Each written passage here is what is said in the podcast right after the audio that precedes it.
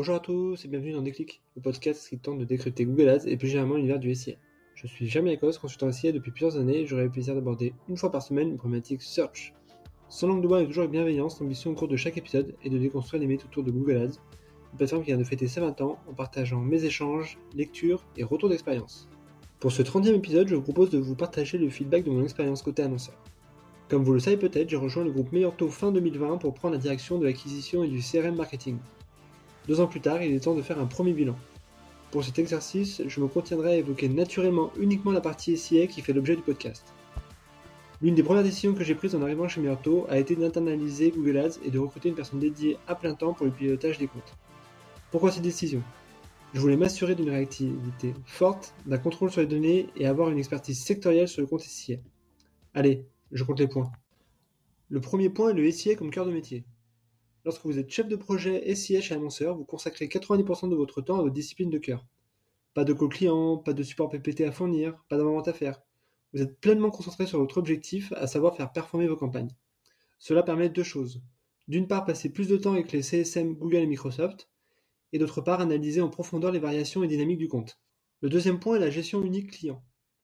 Même si vous pouvez opérer sur plusieurs marques, finalement, vous n'avez qu'un client à gérer et donc bien souvent qu'un interlocuteur. Sur certains très gros comptes en agence, vous aurez d'ailleurs un setup similaire avec des consultants SIA dédiés à un seul compte. Cela permet une connaissance approfondie des produits, des concurrents ou de l'historique de compte. Autant d'éléments qui permettent assurément d'aller chercher de la performance. Le troisième point est la vision 360.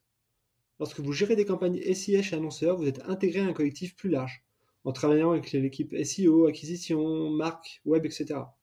Ainsi, les actions que vous mettez en place nécessitent souvent l'intervention de certaines parties prenantes, typiquement les tests de LP, ou alors font partie d'une stratégie d'activation plus large, comme le lancement d'un produit.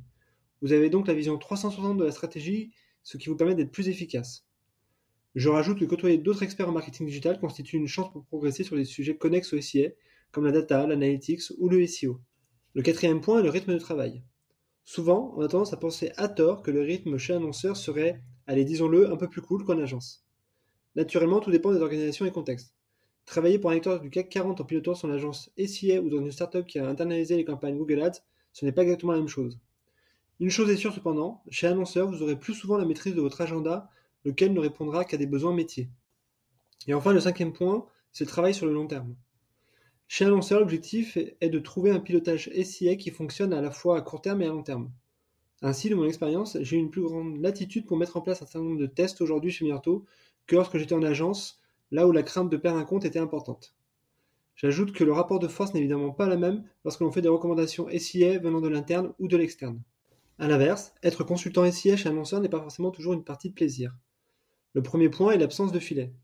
Souvent chez annonceur, vous êtes seul à gérer le compte SIA.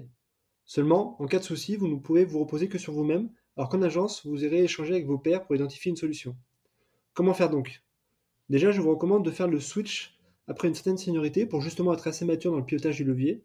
Après, vous pouvez toujours échanger avec les CSM Google et la communauté Google Ads qui est toujours de bonne volonté.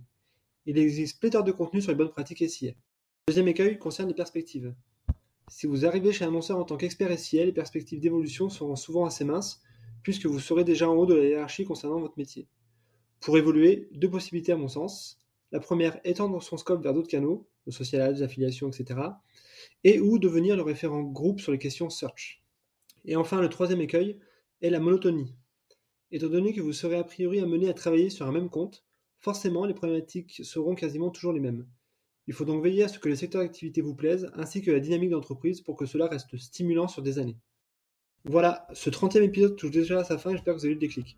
Comme toujours, je suis preneur de vos retours, propositions de sujets en commentaire ou par message privé sur LinkedIn. D'ici là, prenez soin de vous et si vous me cherchez, vous savez me trouver, sur Google bien sûr. Allez, à la prochaine